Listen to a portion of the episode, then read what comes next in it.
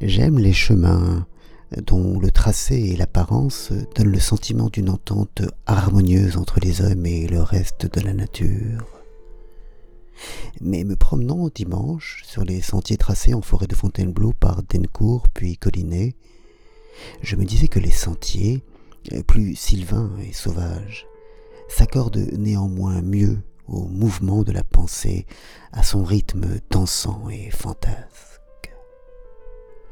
C'est leur allure serpentine qui me fait dire cela. Les sentiers sont à courte vue. Après quelques mètres, ils disparaissent dans les fougères, les troncs, les rochers, et il faut avancer, avancer toujours pour en voir la suite. Le sentier ne se dévoile jamais entièrement, comme le font la route et souvent les chemins hérités des voies romaines et de leur rectitude. Il buissonne, tergiverse, et ne se livre que progressivement, au fur et à mesure. Et puis, il y a le rythme des pas. Sur les chemins, on va gaillardement, tel un pèlerin tendu vers Compostelle. Le sentier qui inlassablement tournoie, qui inlassablement hésite, est rétif à ses pas cadencés. Le corps y avance précautionneusement d'une marche inégale, semblable au vol du papillon.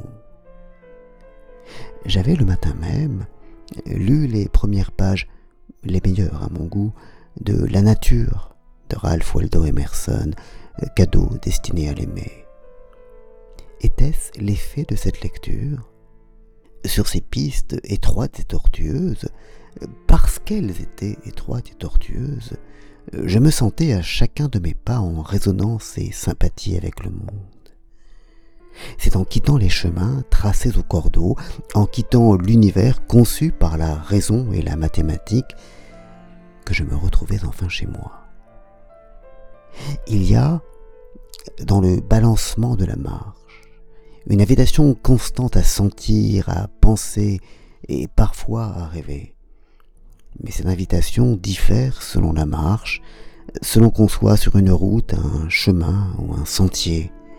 Il y a dans le rythme différent des pas, dans les maîtrises plus ou moins grandes qu'on a de ce rythme, dans la confiance qu'il est plus ou moins nécessaire d'accorder à son corps plutôt qu'à son esprit, une variété d'états d'âme.